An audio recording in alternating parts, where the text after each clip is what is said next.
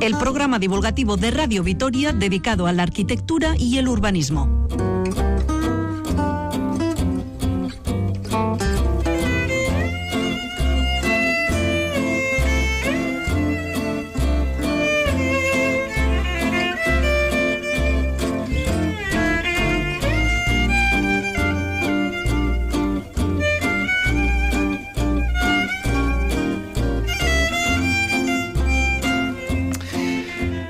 Marcha la transformación en semipeatonal de la céntrica calle San Antonio? ¿Y cómo es que ahora en todo Bilbao solo se puede circular a 30 kilómetros por hora como máximo? Bienvenidos a otro programa del ladrillo La Tertulia que se ocupa de los aspectos de interés de la arquitectura y el urbanismo.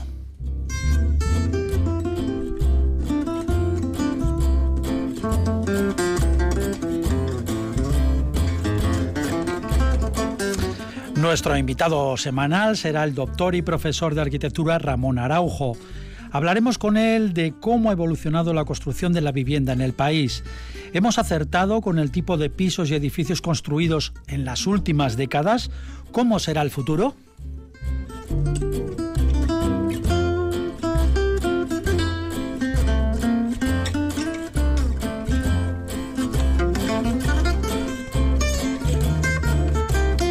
El ladrillo también cuenta con colaboradores fijos muy competentes que nos acompañan todas las semanas desde que nació hace ya bastantes años este programa. Son los arquitectos y urbanistas Pablo Carretón, bienvenido. Buenas, un saludo a todos. Y también Fernando Bajo, un saludo Fernando. Muy buenas, un saludo. De que técnicamente todo funcione, se encarga Irene Martínez, le saluda Paco Valderrama. Recordar que si quieren preguntar o proponer cuestiones pueden usar el correo electrónico el ladrillo eitv.eus, el WhatsApp de la emisora 656-787-180 y el contestador de Radio Vitoria en este número 945 01 2550.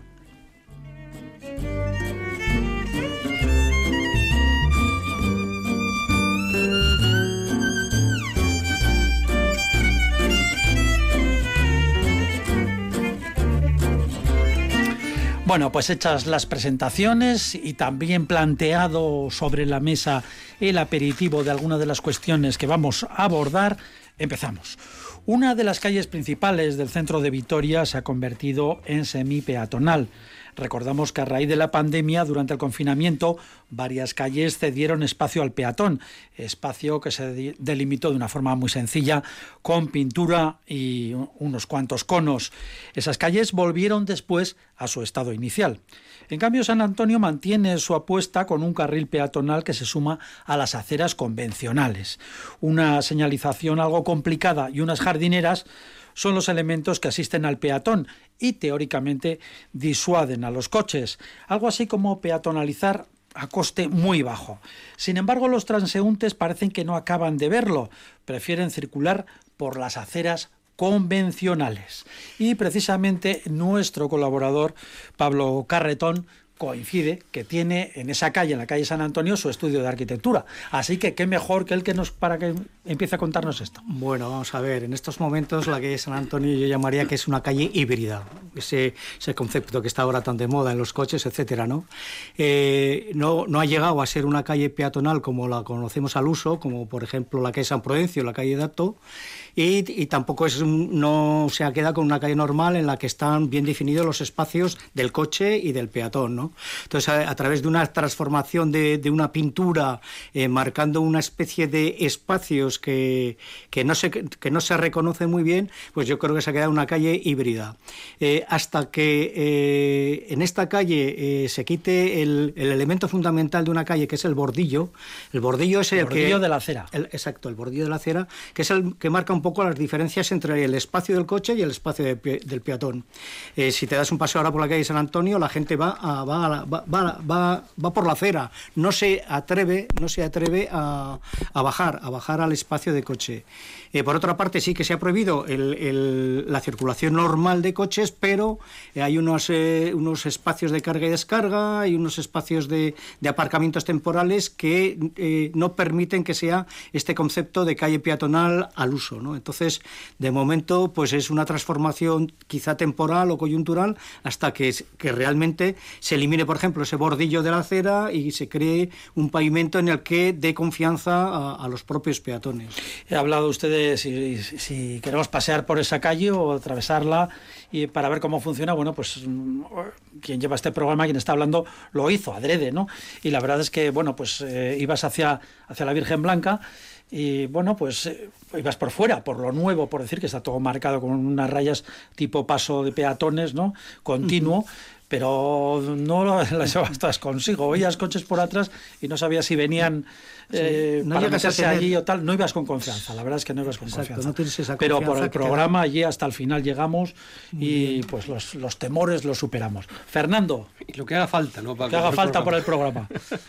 Sí, la verdad es que la pintura en el suelo, eh, por mucho que, que quede bien en un plano, no delimita el espacio. Y entonces, por muchas pinturas que se pongan en el suelo, eh, yo creo que lo que se incita es a una mayor confusión, ¿no? Y eso creo que en Vitoria pasa en, bastantes sitios, ¿no? Entonces, eh, yo creo que, la manera de peatonalizar una calle, además de realmente, pues eso, hacer que el pavimento sea peatonal, ¿no? Es probablemente clarificar el espacio, no confundirlo.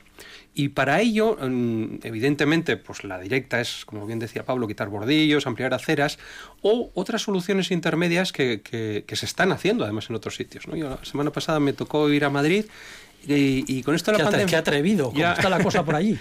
y bueno, cuando toca, toca. Y cuando, y cuando vi la, cómo estaban montando muchas de las terrazas me pareció muy curioso porque era un poco parecido a esto. Habían eh, quitado plazas de aparcamiento pero sin necesidad de romper el bordillo, lo que habían era puesto unos palés de plástico que igualaban la altura de la acera y ponían un césped artificial encima que era como la continuidad de la acera, como si fuera un alcorque de hierba continua en la propia acera. Y ahí instalaban las mesas y las sillas sin estropear, vamos a decir, el recorrido del propio peatón por la acera, pero manteniendo la terraza exactamente al mismo nivel que la acera. Entonces, cuando no había terraza, pues la acera se agrandaba con una especie de zona verde artificial, pero, pero solo ese pequeño gesto, muy barato, hacía mucho más de lo que están haciendo las pinturas en la calle San Antonio. ¿no? Entonces yo creo que, lo importante es precisamente eh, buscar ideas que lo que hagan es mantener ese piso continuo y evitar ese, ese escalón que, como bien estamos detectando, es el que define perfectamente la espacialidad de cada una de las zonas de la, de la acera. ¿no? Quizá estas soluciones, que, que pueden ser pues, menos baratas, desde luego, que la urbanización y del orden de la pintura, podían establecer esos cambios espaciales dentro de, los, de, las, de las calles y además son una prueba muy, muy buena ¿no? para ver si realmente la calle realmente funciona si lo pusiéramos todo a nivel. Sí, eh, estamos hablando desde el punto de vista del peatón, pero también desde el punto de vista del conductor, sobre todo del repartidor, de que tiene eh, que llegar con sus mercancías en determinadas horas, en determinados momentos, también se siente confuso. No Hombre, sé. y, y, sobre todo que, que, estas rayas que pintan el suelo y los gusquilores y todas estas cosas, lo, lo, siento mucho, pero no están en el código de tráfico. Es decir, la gente no tiene por qué sabérselas, porque son cosas que son invenciones, ¿no? Entonces viene alguien de fuera, un repartidor, y no sabe si puede aparcar, si no puede aparcar, si puede acercar la furgoneta a la acera, si puede pasar, si no puede pasar, claro, tampoco y claro, se va y a aprender. El, ¿no? Y el eh, peatón o la peatona, por detrás le viene el coche. Claro, claro, le viene el coche, uno no sabe, el otro no sabe, me, me voy, a la, acera, acera, me voy a la acera y... Simplemente si hubiera esos pales con un pequeño pavimento o una, o una, vamos, una alfombra verde encima, ese peligro estaba solucionado. Bueno, pues siempre aportando. Sí, Pablo. Es que en el, en el momento que el conductor entra con el coche a ese espacio, él ve definido su espacio de rodadura porque ve los bordillos, ¿no? Sus referencias claro. a los bordillos. Y ahí está seguro en su circulación. Va tranquilamente porque ese todavía es su espacio. No se, lo ha, no se ha diluido en todo el pavimento, en todo el suelo que podría ser uniforme para que fuese peatonal la, la calle, ¿no? Entonces, él va confiado y todavía es poseedor de, ese espacio, ¿no? Entre, entre los bordillos.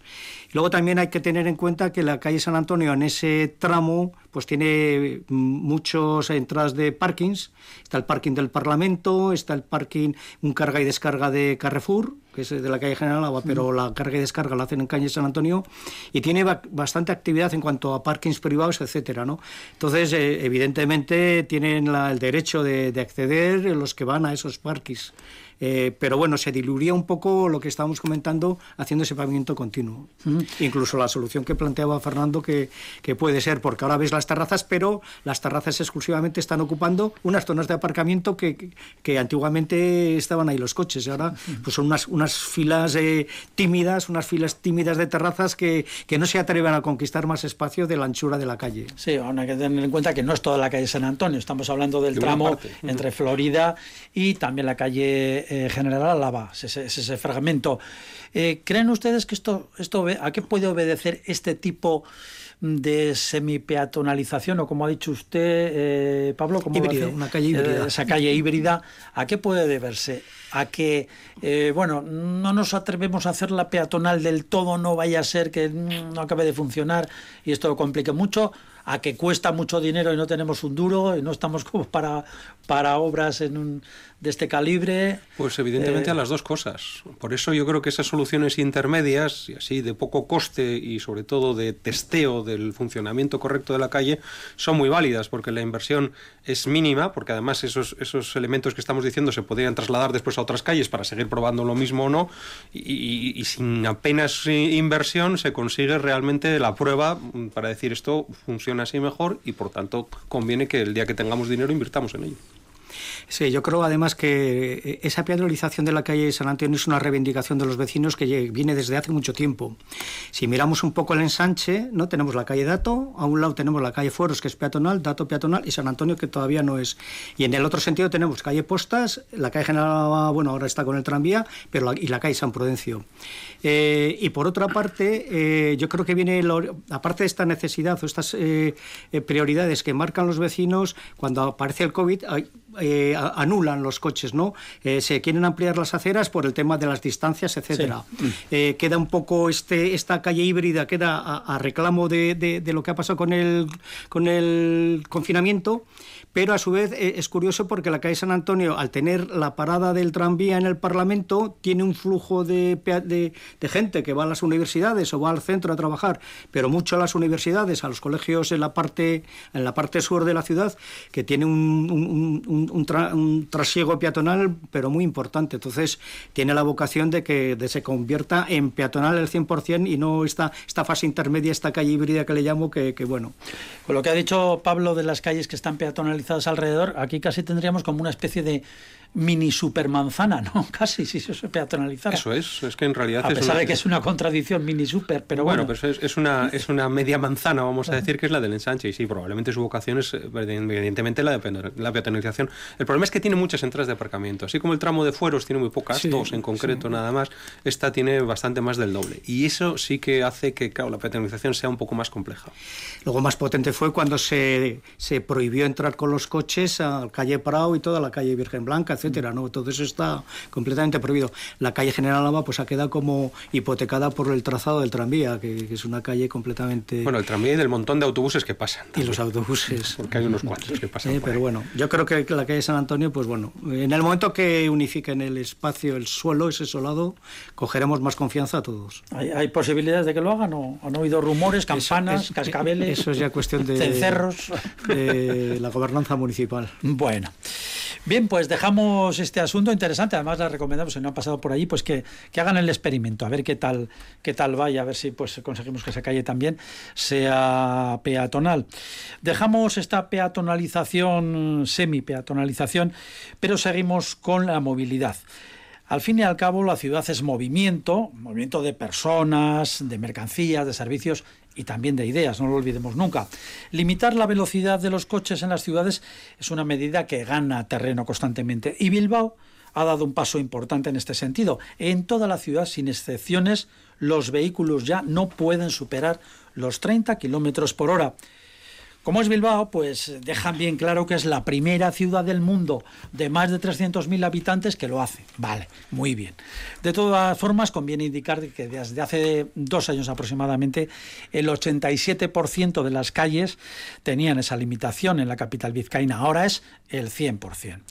Aquí en Vitoria-Gasteiz las medidas de limitación de velocidad son distintas.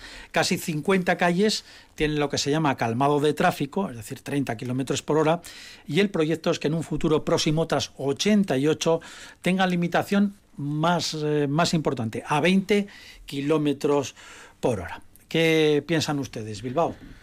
Bueno, te cuento la anécdota porque fue precisamente el 22 de este mes, que era el día que ponían la, la bueno, la, límite, vamos a decir, a 30 por hora, eh, me tocó ir a Bilbao, ¿no? y, lo iba escuchando por la radio según me iba acercando y me iban temblando las piernas. Digo, ay, madre, qué atasco tiene que haber en Bilbao, que hoy es el primer día que ponen eh, esta limitación de 30. Bueno, pues lo curioso fue que será la vez que mejor entra en Bilbao y he llegado hasta el aparcamiento del instituto porque creo que me tocó un solo semáforo en rojo. Todo demás fue ir pues a 30, a poco más en algunos momentos y a poco menos en otro, pero curiosamente eh, el tráfico fue de las mejores experiencias que he tenido en mi vida en la ciudad de Bilbao. Y después lo comentaba con un compañero también arquitecto allí y me dijo, no, no, si, si esto, esto, hay muchos estudios de movilidad que dicen que bajando la velocidad del tráfico en la ciudad, las distancias son menores entre coche y coche, las reacciones son más fluidas y se ha demostrado que los atascos son muchísimo menores. Entonces eh, digo, pues bueno, no sé si será cierto o no, pero desde luego mi experiencia en el primer día fue absolutamente satisfactoria. Pero claro, estaban todos los semáforos perfectamente coordinados, ¿no? Bueno, y, sobre todo coincidió. No, no, bueno, no sé, pues igual fue la, suerte del novato, ¿no? Del tonto, ¿no? Que llega allí. Pero vamos, lo que yo pensaba que iba a ser un atasco monumental para entrar, resulta que se convirtió en la mejor entrada que he hecho nunca, ¿no? Yo más que por los semáforos creo que es por esa, esa fluidez que se gana con, con yendo todos los coches a una velocidad muy bajita y teniendo mucho espacio o muy poco espacio entre ellos, lo que hace que el espacio se ocupe mejor por los coches que, que fluyen, ¿no? Entonces, bueno, la experiencia fue como eso, como más fluida, lenta, pero, pero sin, sin parones. Hay eh, una, una situación, eh, lo, trasladamos a carreteras, autovías prácticamente, entre pues Musqui diciendo, en Vizcaya casi el límite con Cantabria, hasta casi casi Castro en Cantabria, que es una, una carretera, tremenda, vamos, una autovía que se pone sobre todo los fines de semana pues a tope, ¿no? Hace ya bastantes meses, yo no sé, un año o algo más, eh, limitaron a 80 por hora, solamente a 80, pero un tramo casi 20 kilómetros ¿eh? o más. Y es curioso porque hay bastantes menos atascos. Sigue habiendo densidad y tal, pero no lo de antes. Y entonces sí que alguna gente ha dicho, no, es que como es a 80, no vas a 120, por lo visto no, no, se acumulan de repente todos los coches. No sé, pero sí que funciona de forma más fluida, es curioso. El, tráfico es, bueno, es una, es una ciencia muy complicada, muy compleja, muy difícil y son todo modelizaciones matemáticas y por ordenador, ¿no? complejísimas, ¿no? Pero sí que debe ser cierto que esta fluidez se gana cuando la velocidad es menor y cuando el aprovechamiento de la calzada e, es, es, es, más intenso, ¿no? Entonces es, bueno, pues debe ser como los fluidos, ¿no? Que cuando entran en carga, pues de repente aumentan su velocidad y y su rendimiento, ¿no? Pues debe haber razones de este tipo, pero la verdad es que la experiencia fue muy buena y eso, por supuesto, para desde el punto de vista del, del, conductor, desde el punto de vista del viandante, pues muchísimo mejor, ¿no? Menos contaminación, menos ruido, eh, accidentes mucho menos peligrosos y menos graves. Bueno, yo creo que para el peatón son todo ventajas, sin duda alguna, ¿no? Entonces yo creo que, bueno, visto desde ese punto de vista puede ser una solución muy adecuada. Pablo. Sí, yo creo que, esa medida de, la reducción a 30 kilómetros por hora, eh, en primer lugar, se reduce la prioridad, esa prioridad que ha tenido el coche en las, las ciudades, ¿no? Ese era el, león de la selva, ¿no? Era, el coche era el que dominaba, el que dominaba la calle, ¿no? Ese, al reducirle esa, esa velocidad, esa, esa potencia de velocidad y dejarlo a 30, pues, pues reduces esa, esa, fuerza que, que, podía tener, ¿no? Entonces me parece bien, ¿no? Que, que reduzca un poco esa prioridad en la ciudad.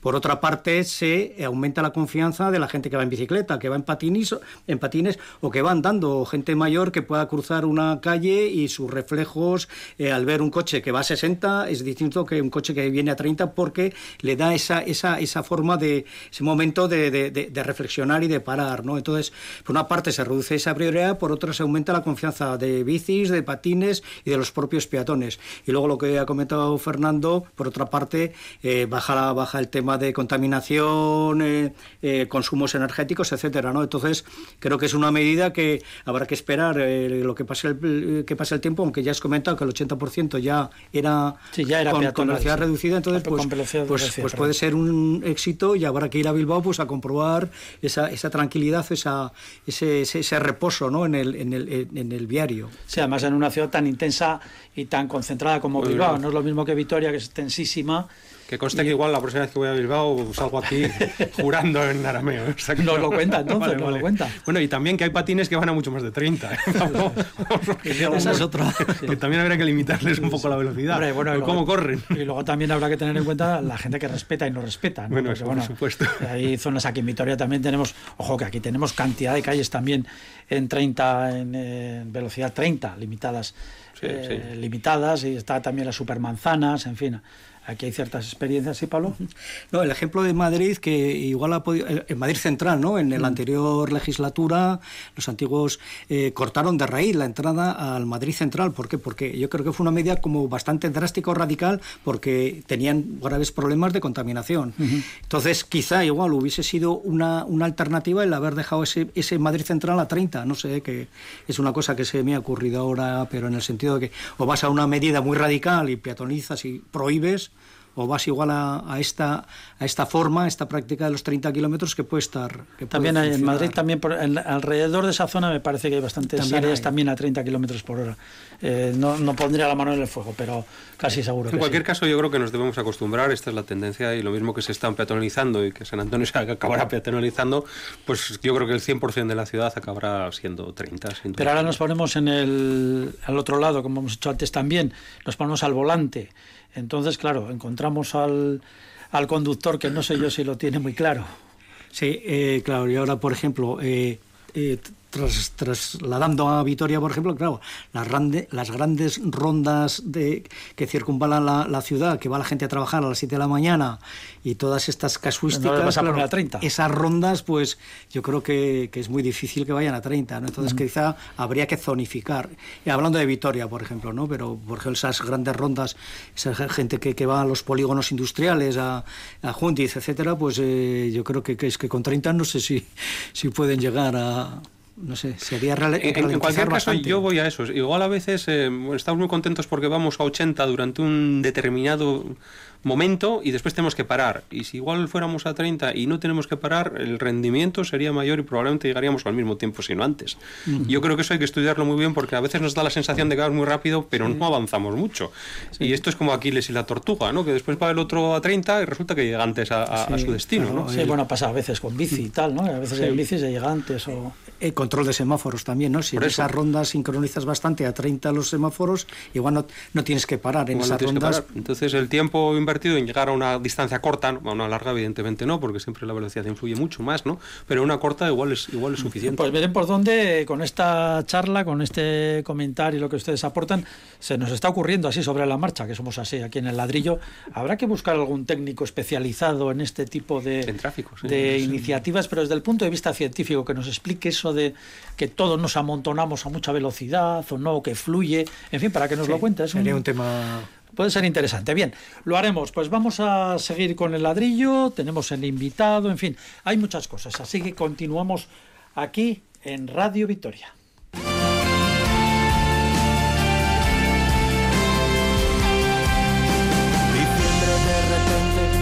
te has enterado, te paras a pensar, no recuerdas demasiado y eso al tiempo le da igual, el tiempo sigue su camino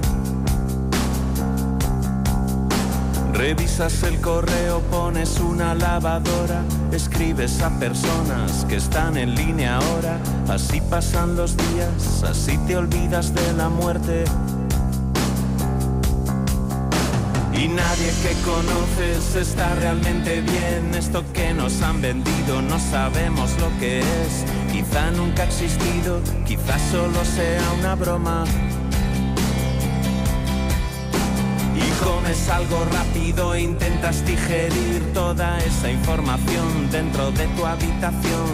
Las vidas ajenas las vives como una propia.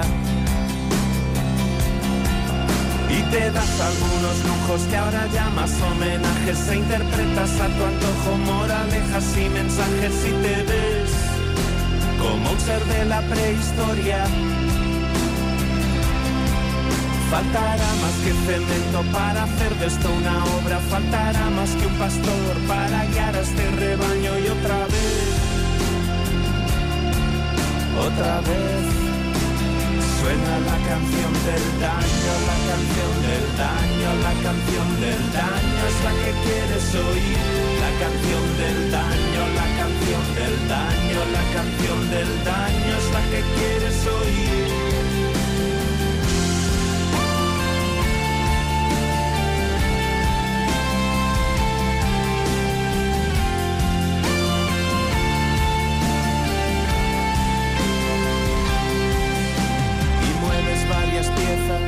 Rompecabezas, pero no consigues ver la imagen al completo queda mal. Nada en concreto. Y tienes varias cosas aún por resolver, pero es que en esta ciudad hay tanto que hacer y si no estás disponible es posible que te den por muerto. Es terrible empezar a conocerse de verdad. Es terrible asumir que te adelantan a toda velocidad y te conviertes en estatua. A falta de un bosque entero para dar un buen paseo, te refugias en tu casa, te preparas un buen baño y otra vez, sí, otra vez. Suena la canción del daño, El ladrillo, el programa divulgativo de Radio Vitoria dedicado a la arquitectura y el urbanismo. Bueno, pues ahora presentamos a nuestro invitado semanal al ladrillo. Se trata de un arquitecto muy reconocido por sus obras y sus publicaciones, pero además tiene la virtud de resultar incómodo a cierto establishment por sus razonadas opiniones, a veces poco convencionales. Se trata de Ramón Araujo, doctor en arquitectura y profesor de construcción y tecnología. Tiene un montón de artículos y libros tan notables para la profesión como La casa en serie, Construir en altura, Construir en acero, e Industria y arquitectura, solo por citar algunos. Señor Araujo, bienvenido al ladrillo. Mm, Hola Paco, muchas gracias por, por contar conmigo. Y no sé, están contigo tus compañeros Pablo y Fernando. Sí, un saludo. Un saludo. Eh, encantado de conoceros. Todos de la profesión, menos, menos el que habla, claro. La- no sé para qué me llamáis teniendo tanto arquitecto. Bueno, No pasa nada, hay que, hay que aportar siempre. La pandemia ha puesto vidas y haciendas patas arriba. Llevamos un tiempo en este programa pues hablando sobre el modelo de vivienda que domina el conjunto pues de toda España, del Estado. ¿Qué nos ha pasado? ¿Por qué de repente nos fijamos con detalle, además, no solo los arquitectos, sino toda la gente, en los pisos en que vivimos? bueno mm, a ver, la casa es muy importante, ¿no? Esa frase de Mircea Eliade de que para cada persona la casa es el centro del mundo, ¿no? O sea, tu casa es tu vida, ¿no? Eh, yo creo, bueno, en la vivienda, los arquitectos, yo pienso que por muchas cosas que hagamos, nada como una casa, no sé, yo, yo te, mm, no sé, yo me eduqué en la escuela de, de Madrid idealizando la vivienda, ¿no? Mm, Y, y bueno, y ahora parece que es que hemos tenido que quedarnos dentro, ¿no? Y, y hemos empezado a pensar en ella y nos hemos dado más cuenta de, de sus carencias. Y claro, yo creo que en el fondo, hombre, entre que España es un país, pues ya lo estamos viendo un poco, un poco retrasado en todo, ¿no? Llevamos tanto tantos años diciendo que somos los más guays que de repente se nos está viendo un poco el plumero, yo creo, en, en todo y, y, pues como arquitectos también, es verdad, ¿no? En los últimos años la arquitectura española era lo más, yo no sé esa gente donde, donde lo ve, ¿no? No somos lo más en nada, desgraciadamente. Sí, bueno, yo creo que es eso, ¿no? Que, que, que, que estamos encerrados y, y, y lo... Y, y, y- y nos hemos dado cuenta de una maldita vez que la casa es mucho más importante que el coche, ¿no? Sí, de- eh, por lo menos mirando, mirando hacia arriba durante el, el confinamiento, pues hemos descubierto la gotera o esa, esa ese Hombre, problema sobre con la pintura. malas, ruido del ¿no? vecino. Sí, sí. Sí. Y de repente el ruido que hace el vecino, en fin. Claro, claro. Sí. No, pues todas tus carencias, claro. Y, ¿Cómo y sobre sí. todo, pues fíjate, claro, si en, en España cada día hay más desigualdad, ¿no? Claro. Pues, pues supongo que las casas de los ricos han funcionado muy bien en la pandemia. Sí, sí, porque pero, además... pero, pero claro, eso es un 10% de, de nuestro patrimonio, ¿no? Sí, eh, sí, claro, si uno tiene jardín y, Claro. Y trotando ahí pues un pony, pues, Pues mejor que mejor. bien. ¿Cómo definiría el modelo de vivienda en España? Si se puede definir, ¿usted lo definiría Sí, ahora? pues por las, por las VPO, por la normativa de la VPO que todos seguimos siguiendo a rajatabla desde hace 30 años y que apenas ha variado, ¿no? Definido cada espacio y fíjate, yo no soy, toda la gente, toda la profesión es muy crítica con ellas. Yo, yo, yo no, yo pienso que, o sea, es decir, que un dormitorio doble tiene 11 metros cuadrados, el estar 20 y tienes que escribir con 3 metros de ancho mínimo. Esos mínimos a mí siempre me han me han parecido bien. Y luego bueno y luego el estándar no España España es toda la manzana cerrada de siempre. Eh, no hemos no, no hemos conseguido superar además una manzana con una concepción muy tradicional cerrada nunca con el espacio interior cerrado y privativo y, y entonces y dos viviendas por núcleo y, y no hay quien se salga de ahí no eh, yo no soy te insisto no soy muy crítico con eso si, si Con la, gente con la decide- VPO. Sí, eh, bueno, y los demás, y, y el estándar de la vivienda privada sigue obedeciendo ese modelo. ¿eh? Por ejemplo, apenas hay vivienda, no sé, mientras que en Centro Europa, por ejemplo, pues la galería, el duple, siguen teniendo, digamos, una cuota de mercado grande, pues en España no, no, no lo aceptamos o no, no, no arriesgo, no lo estoy defendiendo, ¿eh? pero quiero decir que hay mucha hay muy poca variedad no aquí la vivienda es que es que son todas iguales ¿no? y bueno y, y vamos un poco para atrás pues porque porque yo creo que cada vez es peor cada vez es más pequeña las terrazas se han perdido bueno soy en un programa no sé hace poco bueno que el gobierno vasco parece que volvía a liberalizarlas etcétera ¿no? bueno así la defino es que son todas iguales. La alta densidad de vivienda era una virtud, eso se decía, porque no consume o no consume demasiado suelo. Pero con la pandemia parece que, bueno, pues que densidad, en algunos casos, casi casi eh, equivale a hacinamiento. Eh, a ver, mira, perdona, yo es que es un tema ese que me, que, que, que me curra un poco. Mm, eh, Le Corbusier eh, quería densidades altísimas porque decía que una ciudad de 3 millones de habitantes se podía recorrer andando y que en alturas más que moderadas, tipo 8 o 10 plantas, liberabas el 80% del suelo. Yo todo eso me lo he dibujado y es absolutamente verdad. Mm, porque el otro día leía, por ejemplo, Vitoria. Vi- Vitoria ahora estáis un poco haciendo el Araquiri por la falta de densidad de Zabalgana y todo esto, ¿no? Mm, cosa que efectivamente yo creo que fue un error.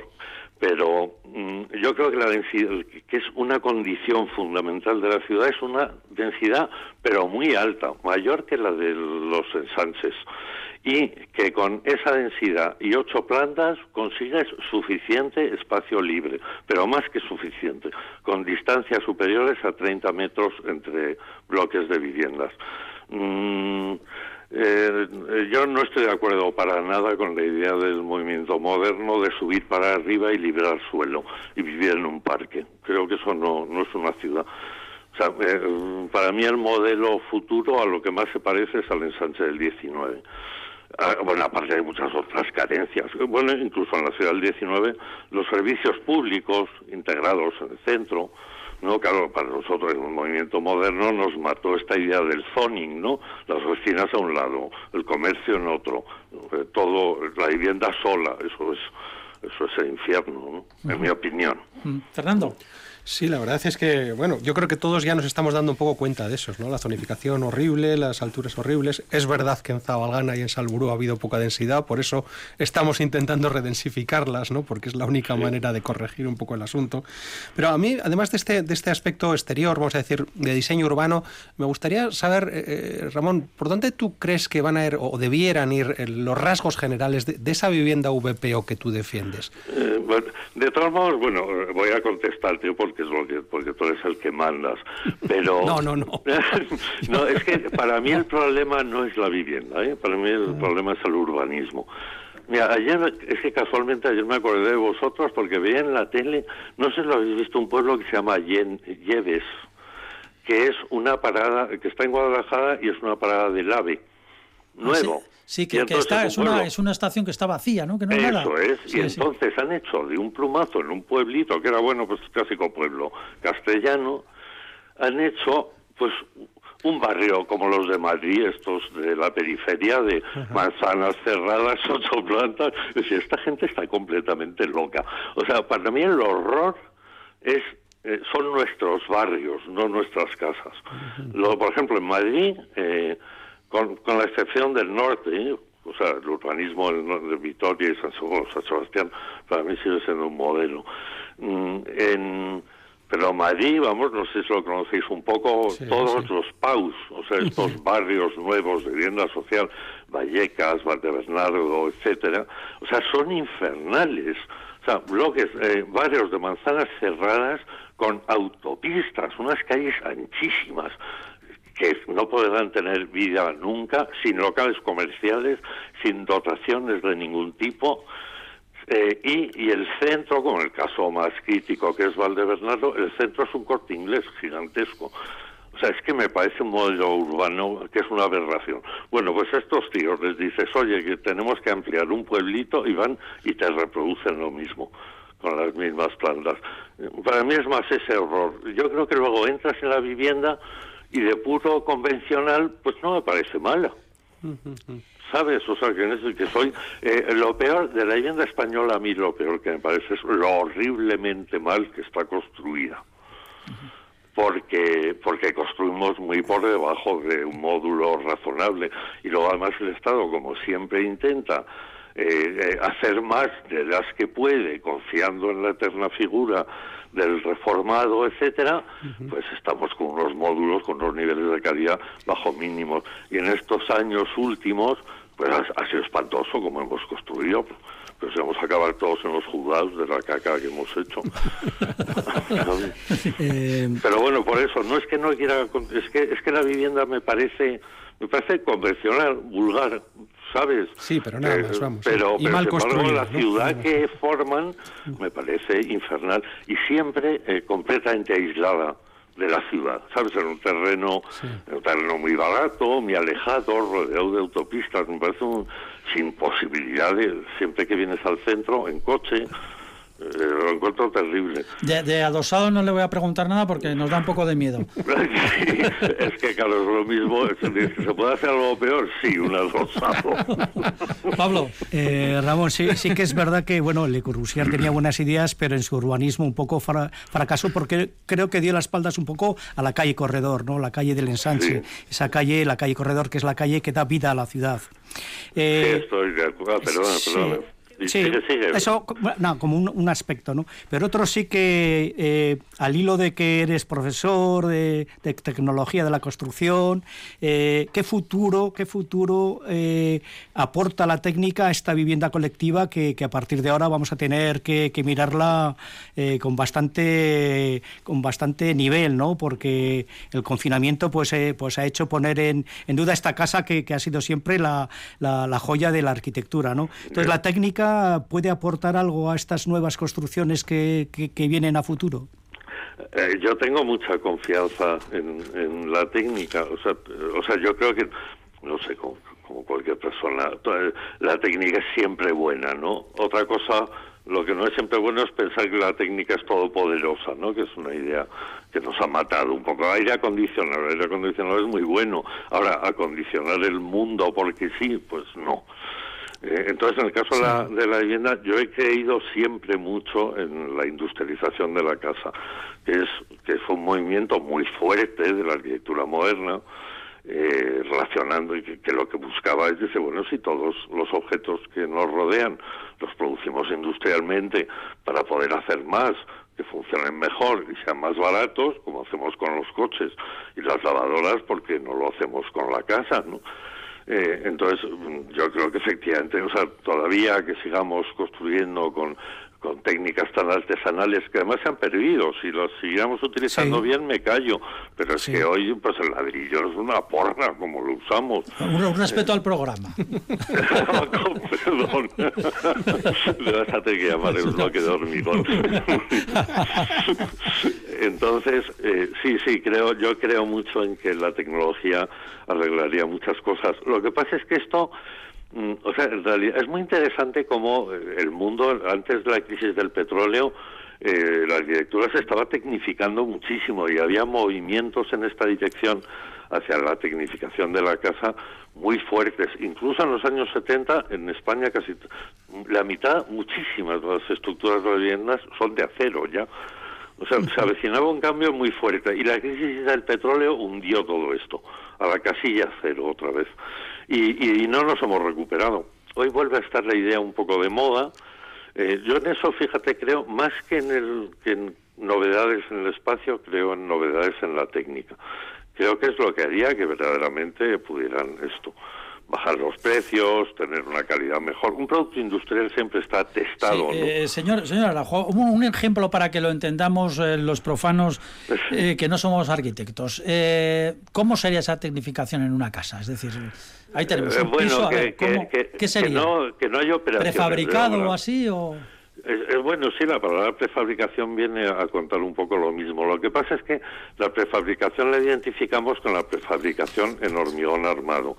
Eh, que fueron unas viviendas de muy bajo coste que se iniciaron para la recuperación después de la Guerra Mundial y que hoy están dando muchos problemas, pero no solo por la técnica, son las Villeneuve francesas, es que es donde vivían todos los emigrantes, se construía con, un, con unos precios bajísimos, pero la idea yo creo que era buena. Básicamente, digamos, el concepto es que eh, a ver, una fachada es una cosa muy compleja que no puedes hacer a base de, ir pegando baldosas.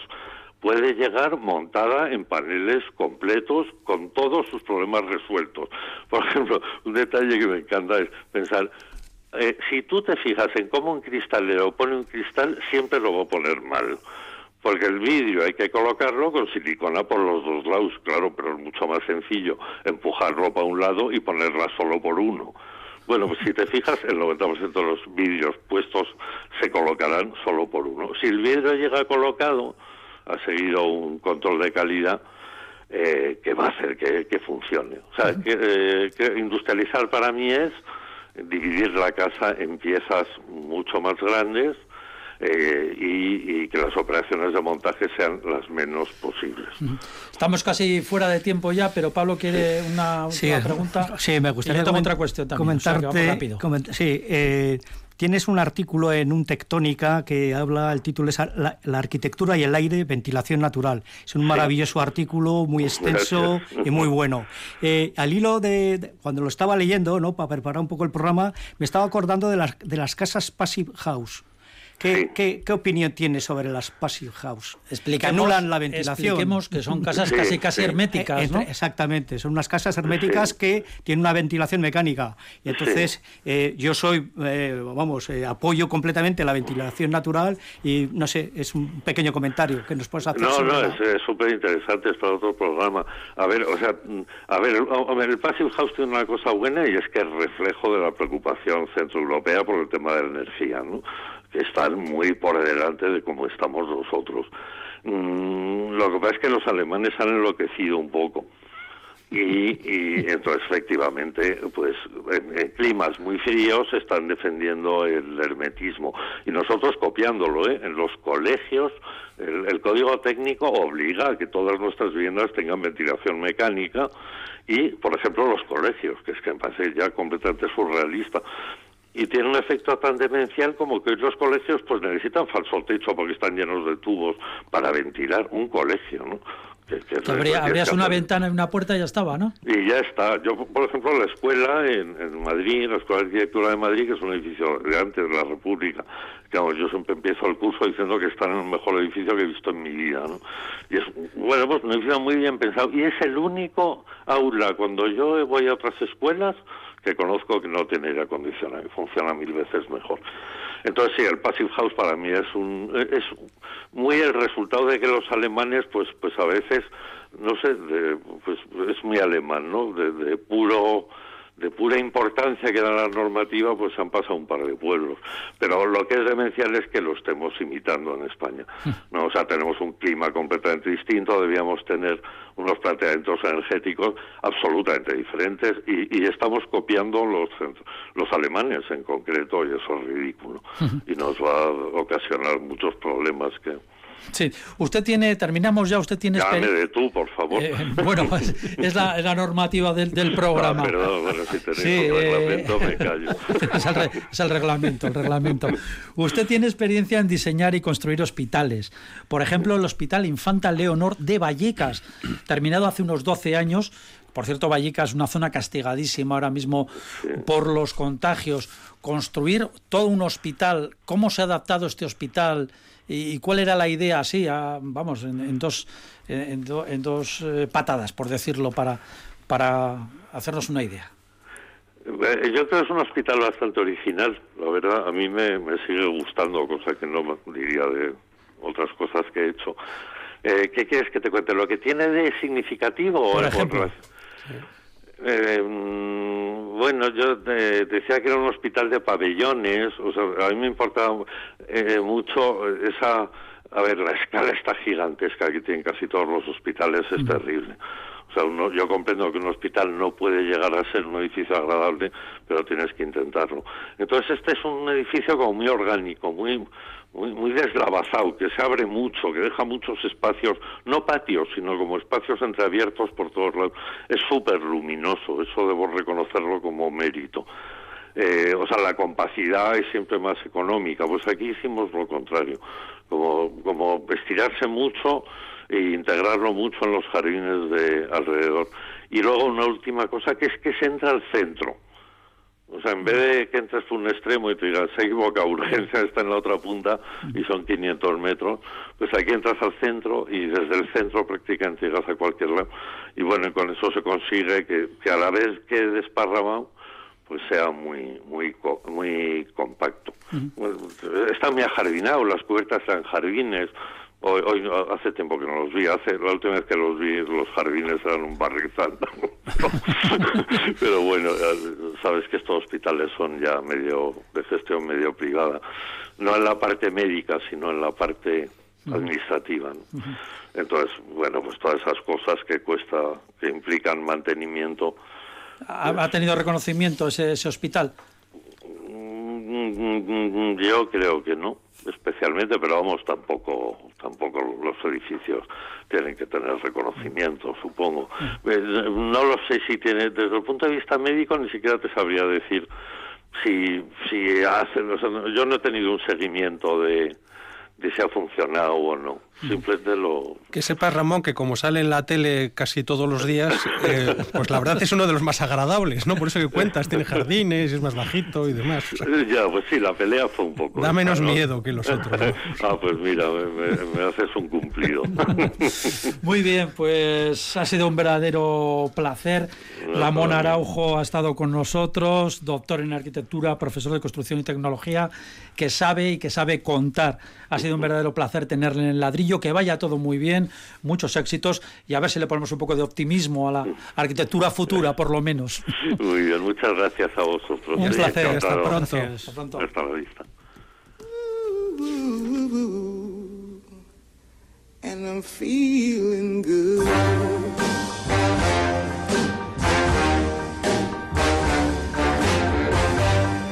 Fish in the sea,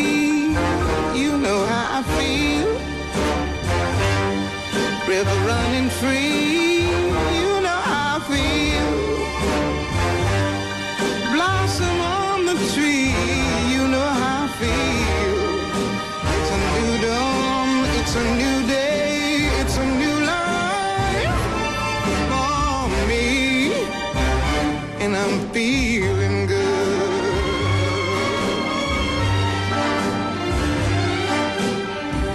Dragonfly out in the sun, you know Butterflies all having fun, you know what I mean. Sleep in peace when day is done, that's what I mean. And this old world is a new world and a bold world for me.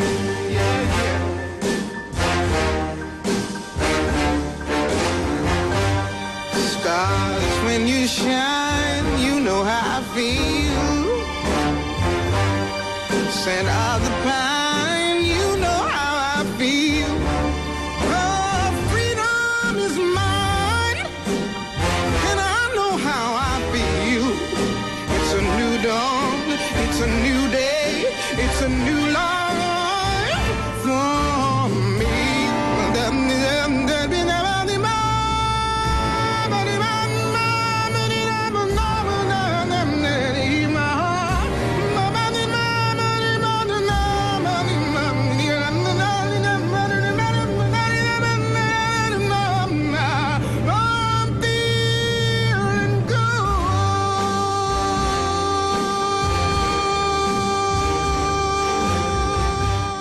El ladrillo, el programa divulgativo de Radio Vitoria dedicado a la arquitectura y el urbanismo. Pues aquí seguimos los últimos minutos ya del ladrillo por, este, por esta jornada.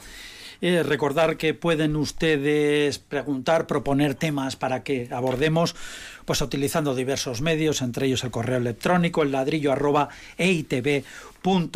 además de, bueno, pues el contestador y el WhatsApp de la emisora, en fin. Es lo que ha hecho, por ejemplo, Sara Altuna, que nos manda incluso una foto sobre el asunto. Dice Sara, desde el punto de vista urbanístico, ¿cómo evitar que los grandes enseres viejos se amontonen junto a los contenedores? La foto es de la calle Comandante Izardui de hace ya unos cuantos días y junto a un contenedor, la verdad la describimos, porque esto pues es la radio, no se puede ver la foto, pero la describimos. O sea, es que prácticamente hay una vivienda y al lado de un contenedor hay un colchón, eh, una televisión vieja de estas de tubo, hay varias estanterías, hay sillas, en fin, han dejado, prácticamente han vaciado la casa.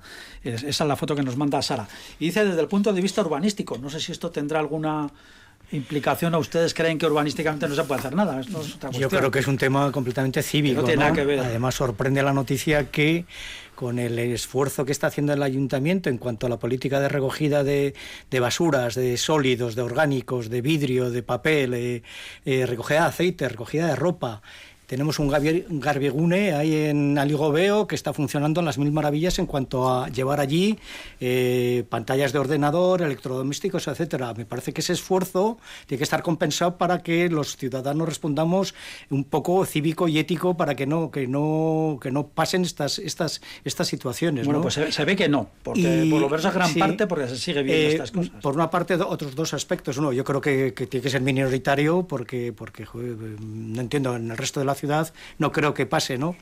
Y luego también es curioso porque suele haber, suele pasar en, esta, en estas ocasiones el efecto llamada, ¿no? O Mm. sea, de repente uno deja una silla y, y otro pasa y dice, ahí va, pues han dejado una silla, voy a dejar yo la mesilla. Mm. Y el otro el colchón, ¿no? Y entonces, igual no es solo de, una, de, un- de uno, sino que varios aprovechan esa, esa casuística y, y se creen que, que se puede dejar ahí cosas para Sí, que... pero la foto prácticamente era, era una... Yo creo que es minoritario. Sí, es un tema incívico y... Había, también un, un microondas viejo, en fin, todo allí.